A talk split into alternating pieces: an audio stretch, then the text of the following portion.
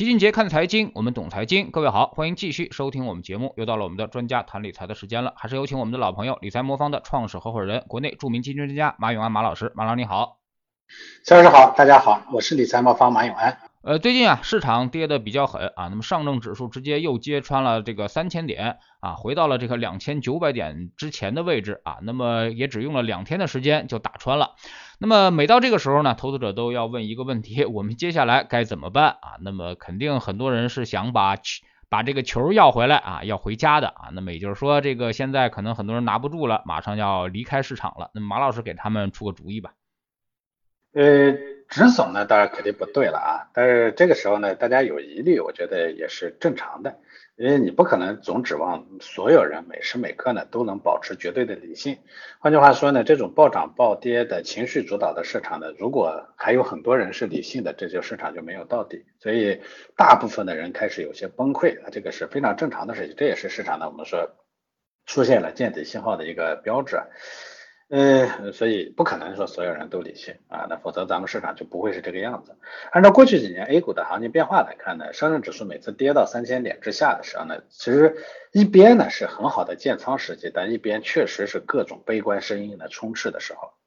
呃，这种悲观呢，有些呢可以算是客观阐述，但更多的其实是对行情的一种误读。我们通常呢管这种呢叫噪音。反过来说，但行情行情不好的时候，这种。呃，这个行情好，行情不好的时候，这种噪音都存在。只是呢，在行情不好的时候，这种噪音呢，它会声音会格外的大，而且呢，对市场的影响，对其他人的影响呢，会格外的剧烈而已。我最近呢，在理财魔方的 APP 上发了一篇文章，名字叫《让我们向历史借来一束光》。呃，核心是说啥呢？就是其实就是解读当下这种悲观的声音里头，哪些可能是合理的，哪些是不合理的。说白了呢，现在最悲观的声音呢，主要集中在两个方面。第一个呢，就是对中国经济发展还有没有空间这件事情啊，没有信心。因为每一次我们看一个资本市场要健康发展的。长期来看是要基本面确实要好，经济呢要要复苏，要涨起来。第二个呢，当然就是说我们这个当下的这个货币政策，短期的一些政策要支持到位。那最近呢，之所以掉下来以后呢，大家非常悲观，很重要的一个原因是觉得中国经济呢没有空间了，基本面没有了，所以呢，大家觉得呢市场没有没未来了。呃，那所以我回答的其实就是这个：第一个有没有空间？第二个如果有空间的话，我们的路有没有走对啊？虽然有很大的空间，但是路走错了也不行。那首先。有没有空间？我可以肯定的跟跟大家讲，我们经济的发展空间是非常大的。哎，很多人都在质疑说，我们现在人均 GDP 已经过一万美元了，这个很快都陷入中等收入陷阱了。但大家不要忽略，一万美元这个不是铁律，但是很多年前的一万美元，今年的一万美元不一样，对吧？呃，我们呢虽然现在是世界第二大经济体，我们人均 GDP 呢是二一年的时候刚刚过一点一二万美元，但是。与我们文化经济环境相似的东邻日本，人家是三点九三万美元啊，韩国呢是三点四万美元，我们呢是现在是美美国的水平的百分之十六，是日本的百分之二十八点五，是韩国的百分之三十三，人均 GDP 是美国的百分之十六，人家日本是什么时候达到这个水平的呢？是一九六零年。韩国呢是一九八七年就达到了，所以你要说简单的从这个与先进者的距离，因为你有没有空间，就看你跟人家最先进的人有多大的距离嘛。我们目前人还在追赶先进者的路上，我们也不是说世界老大了，对不对？甚至我们世界老二也不是，总量上是这样，嗯，平均值那差得很远，对不对？所以空间呢是多大？那就是日本六零年的水平，韩国八七年的水平，啊，好多人不。不认同这个观点，你从你自己的生活里头去感受，可能也能感受得到。我们现在居住面积呢确实大了，但是你说你居住的社区城市环境好吗？便利吗？啊，你跟人家日本相比，你跟美国相比，我觉得我在美国呢有一次呢，我从那个纽约往这个北边那个就是就是那原来老工业区啊水牛城那个方向开车，那么会经过一段呢特别。偏僻荒凉的，大概前后呢各要走一两个小时，见不到人烟的。中间呢有个公共洗手间，前后真的是没有人家。但是那个公共洗手间里头，暖风、暖气是吧？这个洗手液、这个卫生纸，然后整个洗手间里所有的设施都一应俱全，收拾的很干净整洁。在那样一个荒凉的地方上，这就叫生活的便利。我们与人家相比，这个差的太远了。我们汽车普及率现在高了，但是城市拥堵，交通成本太高。我们能享受呃基本的这个医疗服务，但是你说好的医疗服务现在仍然算不上，对吧？所以其实我们从个人生活的各个方面来看，我们也只能说是小康已过，富裕不足啊，这个空间是非常非常大的，因为经济发展最终目标是让大家过好日子啊，一个总的总量的上升呢，它对对我们国家是有利的，但对个人来说更重要的是你自己的生活得变好，你得你你得过得舒适，是吧？那所以空间非常大，那无非就是我们现在有没有合适的路来实现这个空间？为什么大家反复的讲这个中等收入陷阱？因为经济高速成长以后啊，导致进入经呃中等收入陷阱的最核心的要素是收入分化。剧烈的收入分化，它最终一定会导致社会的对立，而社会的对立呢，最后就撕裂了社会增长的共识，这就会导致我们的社经济呢停滞不前。拉美国家的这个进入中等收入陷阱，很多国家进入其实都跟这个有关系。但是你看我们现在的很多政策，就这两年呢让大家有些不舒服的政策，比如说我们要教育平权是吧？打击这个这个教培的呃其他的教培企业机构是吧？同时我们在反垄断，在打击这个现有的垄断性的平台，同时我们也要建立统一的大市场。你不管这些政策呢，从细节上操作上有哪些不足，但这些方向其实是对的。因为不解决这些问题呢，我们很可能真的会陷入中等收入陷阱。当然，大家会在具体的操作上呢，会有这样那样的呃这个 diss，对吧？呃，从同时呢，因为这些东西呢，很多其实是影响到我们中产阶级的利益的。嗯，因为你要平衡等比较更平等一些，是吧？社会呢要要要发展的更平滑一些，分化要更小一些，必然会动到我们一些人的利益。动到利益呢，人天然的是屁股决定脑袋的，会感觉不太好。对吧？但是我们只能说说这个方向其实是对的，细节上有待商榷，方向上对。那这个中间呢，其实有些时候会有混乱，有不完美，这些都是正确的。所以路也是对的，方向也是对的。这种情况下呢，其实我们目前承受的压力不是大家想象中的那么大。就像我们经济要崩溃啊，怎么怎么样，就类似于这种情况，我们历史上发生过很多次，那每一次都比现在要艰难得多。只要方向对，只要有空间，只要有方方向对。最后呢，经历这个中间的动乱、混乱以后，最终一定会回到正确的路上去。这其实是我认为经济的未来呢充满光明的一个原因啊。呃，林毅夫曾经说过一句话，他说中国经济呢还可以高速增长二十年。呃，很多人不认同他这个话，其实从空间来说，我也认同他这个话，我觉得有这么大的空间。大家可以登录理财魔方的 APP 看一看我写的这篇文章，题目呢就叫让我们向历史借来一束光。呃，大概呢你看完以后就能了解我对中国经济未来充满信心的原因了。呃，纵然未来是很光明的啊，但是很多投资者啊，对当下至暗时刻则表示的非常恐惧啊。我不管未来能涨多少，我现在就想知道它还能跌多少啊。那么这个问题还能回答吗？呃，其实这是个要命的问题，他们开玩笑。呃，所以具体跌到哪个位置，或者说精确到哪个点位，这个我肯定回答不了啊。这只有神仙能回答的问题啊，只有算命的才能回答的问题。不过呢，我们可以通过对 A 股上历史大跌所处的环境分析来比较一下，说当前我面临的这个问题究竟是不是像大家说的有那么严峻啊？我看最近有很多经济学家说，历史上从来没见过这么严峻的时刻。我想这个做经济研究的人呢，可能真的是活得太少了。啊，目前的这个经济的严峻程度呢，我认为它并不比啊我们这个几十年前、三十三年前所面临的压力更大，也不比我们大下岗的那个时候国企呢普遍性的性的这个亏损是吧？几千万的这个产业工人下岗的那个时候更难受。我想呢，都不是是吧？呃，我那就算是拿我们最近这呃十几年来看。啊，导致我们资本市场大跌的因素呢有这么几次。第一次呢，其实是二零一三年，当时上证指数的低点是一八四九啊，一八四九对现在的大多投资者来说是很难想象的，但那时候它确实发生了。当时为啥这个市场跌得这么厉害？很重要的就是零八年经济危机之后啊，美国滥发货币造成美元流动性泛滥，那人人民币呢与美元的汇率呢又在又是固定的当时，所以它造成了美元大量的流入国内呢，国内的通胀呢大幅度上行。后来必然发生的事情呢，就是市场利率要往上，因为要抑制通胀嘛。对企业的房贷的额度呢又非常吝啬。更有意思呢，是一三年六月二十号的这天呢，有很多交叠的因素叠加起来，导致这一天呢，呃，出现了差点就以银行的银行间借的钱违约了，这个导致隔夜回购利率就银行之间互相借钱的利率飙到了史无前例的百分之三十，那平均这个都不到百分之三。那么也是在那个月啊，我记得当时某某宝正式向大众的推出了这个年化收益率能到百分之七的某某宝啊，这不得了是吧？这不好听的话，一个低风险资产的收益率能达百分之七，那没有人会去投股票的。呃，所以而且那个时候我们经济出现了问题，那导致呢我们市场呢就出现了比较大的问题，这是我们的经济的第一个阶段啊。第二次呢是二零一六年，当时我们的 A 股也算是经历了什么叫熔断，就一五年的这个水牛破灭之后，一六年连着这个熔断是吧？呃，那么当时呃上证指数经历了短短暂的熔断政策洗礼之后，直接跌到了两千六百三十八点。而在二零一六年之前，我们经历的二零一五年的股灾泡沫破裂了，其实很多人的信心已经被打得残破不堪了。再叠加上当时美元加息的预期，以及我们现在回头来看，其实不算很成功的八幺幺汇改，我们当时的市场是经受了一波又一波的互相没有关联、互相从来没有通气的政策的打击。我们可以认为说，你看。这个首先呢是呃水牛导致的这个上涨，后来的本身就有破灭，结果呢第一波的救市呢又是力度不齐，结果结果呢又很快呢我们又又推了这个八幺幺的汇改，一下子让这个美元呢有大幅度的外流，呃之后呢我们又金融反腐，又导致的资本市场的信心呢进一步下跌，那么这个呢就把这个市场呢彻底基本上大家感觉抛弃了，那个时候是真的是市场信心全无了，感觉这一波一波的打击何时是个了啊？第三次呢就是一八年底到一九年初。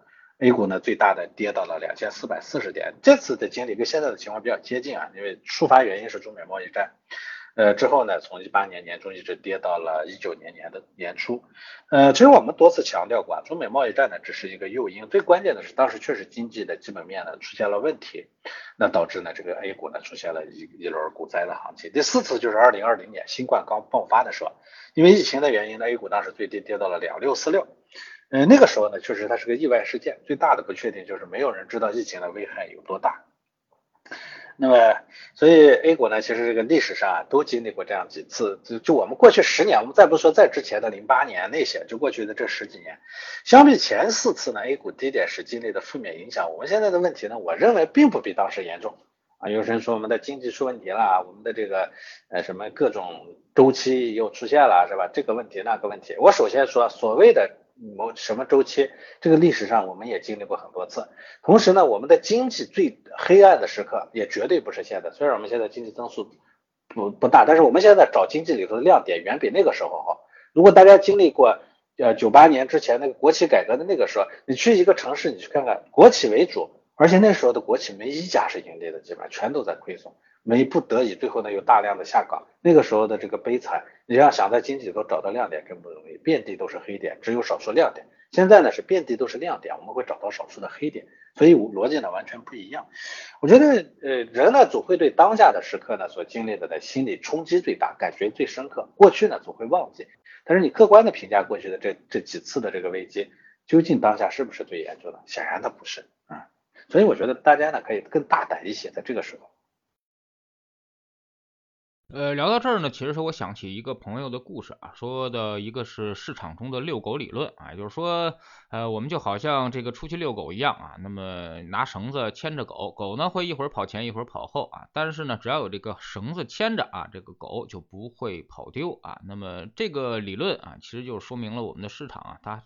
终归还是有价值啊，这根绳子来牵着的，也就是说，它即便是跑得太远了，它也一定会有一个均值回归。马老师同意这个遛狗理论的观点吗？呃，这个我当然很同意啊。不过呢，我要补充一点，就是狗绳的长度一定要在相对合理的范围内。如果狗绳过长的话，最终它是能跑回来，但是跑出你视野范围的时候，它做了点啥，这你可控制不了，是吧？呃，破坏了小区的环境了。是吧？偷偷的把人咬了一口了，那你这到时候你其实还是失控的，对吧？所以呢，这个其实在投资里头呢，就是回撤幅度不能太大，不能超出你自己的范围。呃，如果一只股票或者基金下跌百分之五十啊，基本上我觉得没什么人能承受得住啊，这一点大家一定要记得。所以高风险后高收益后面的高风险，这个风险呢是要有度的啊，不能太大。我们之前就反复说过的，像葛兰啊、张空啊、蔡宗松啊，他们这些管理的基金，经经常回撤呢，超过百分之三十、四十、五十、六十，是人家收益率最后很高，这不最后我们赚不到钱嘛，对不对？所以呢，我觉得这个呢是大家要非常在意的，嗯。那么如何做才能既保证收益的同时，也保证波动的风险在可承受范围之内呢？啊，有些投资者可能也有加仓的想法，但还是对现在的股市风险啊是有所忌惮的啊。那么马老师有什么建议？呃，我觉得有两层啊，第一层就是投什么，第二层呢就是怎么投。投什么这个上面呢，我一直建建议大家呢，在这个时候要投全天候组合啊，就是。这这全天候组合呢，都说是我们做的，但其实它不是我们做的。全天候组合，全球有很多主流的资产管理机构都在用这个策略，比如说桥水，因为它呢用的本身就是多资产的这个方式，那就确保了这个狗绳的幅度不会离开你的眼睛啊，历史上最惨的时候，它的年度收益率回正的概率也是很高的。像零八年金融危机的时候，桥水的全天候策略也是赚钱的，那年巴菲特都罕见的赔了钱了。所以，首先呢，我觉得这是他的投资方向的问题。第二个呢，就是投资方式的问题，究竟是说一把梭呢，是抄个底呢，还是怎么地？从我的角度来说呢，我们全天候策略其实适合在你有钱的时候一笔投进去，但是人心啊，不免会受到冲击，你很难做到这样。那么怎么办呢？我最近给大家推的这个建议就是啊，我们叫在底部阶段性定投啊。什么叫阶段性定投呢？因为现在呢，我们的市场呢已经过了呃政策政策底。而我们的基本面底，虽然现在现在感觉各种各样的难受啊，压力大是吧？觉得经济没有无望，但是我肯定的讲，三季度基本上经济是要触底回升了，所以我们的经济底呢，基本上应该在三季度会见到。那市场底就在这个中间，所以我们讲这中间呢，大概有三个月的时间，三个月的时间，每周啊把它把钱呢分十份，准备投的资金分十份，一周投一份，因为三个月十二周嘛，啊已经过去了几周对吧？一共分十份。平时呢，每周不管它市场涨还是跌，闭着眼睛定个时间，比如就周一啊，每周就投一份。如果市场当天遇到大跌，比如说上证指数当天突然跌了超过百分之三，那你就再加投一份。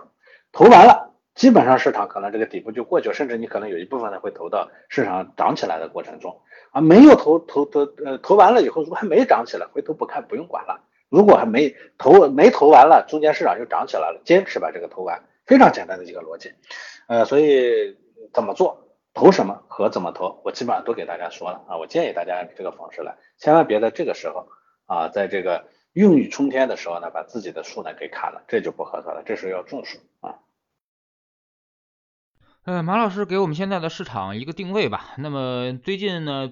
就是昨天啊，反弹的又比较凶啊，那么整个市场来说呢，现在是既让人这个兴奋啊，又让人这个恐慌啊。那么在这么一个市场情况之下啊，那么其实呢，呃，大家也很想知道啊，未来市场还有多长时间才能够稳定下来啊？你有没有预判？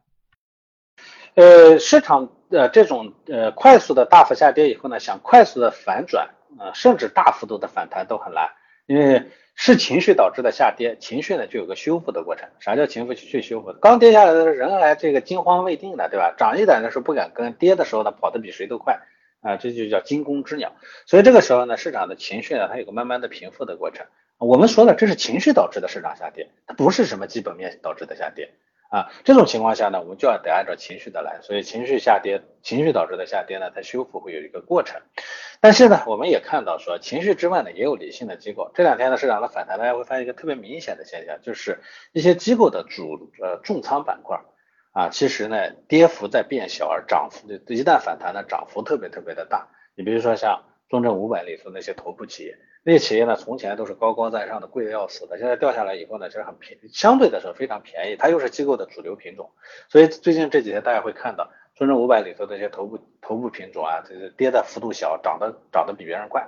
啊，就是这个原因，所以呢，我想对于机构来说呢，它它很可能在暗暗窃喜中在逐步的积累仓位，但是对我们的大量的散户来说，散户已经散户化的机构来说，这个时候呢，可能还在喘息未定啊，还在惊弓之鸟中，这就会导致市场呢还会不停的在波动，而不波动的过程中，那些理性的机构呢，它就会逐步的完成底部的建仓。啊，这基本上是会是这么一个过程，所以你说会跌跌跌多的久，我可以肯定的讲呢，它市场的底部会在啊这个。政策底与呃这个经济底之间出现啊，会跌跌多少幅度？在政策底出现的时候，我当时跟大家说过，历史上曾经出现过政策底出现之后，市场底呢又往下掉了百分之二十左右的时候，这一历史上也发生过。呃，所以情绪导致的这个幅度很难控，很难很难决断。但我们想，这种就算是在下穿多少，最终呢，它也会在这个情绪修复，大家惊魂未定到定了以后，慢慢的再修复回来，这是机会。这绝对不是挑战啊！嗯，非常感谢马老师今天做客我们节目啊，也是跟我们聊了现在市场中出现的一些问题啊。那么在底部的时候，其实我们更要增强信心啊，因为投资其实很简单的一个本质就是低买高卖啊。低点如果你不敢买的话，那么到了高点，你拿什么卖呢？啊，有时候春天不种地，那么到了秋天，你拿什么去收获？很多人呢，到了秋天才知道自己春天没有种地，那只能去高价收购人家的粮食，啊，或者说是在春天呃这个没有种地的情况下，在秋天去种地，甚至在冬天去种地，那么你的损失肯定会更大。所以说这个时候啊，我们应该放平常心啊，以组合配置为主。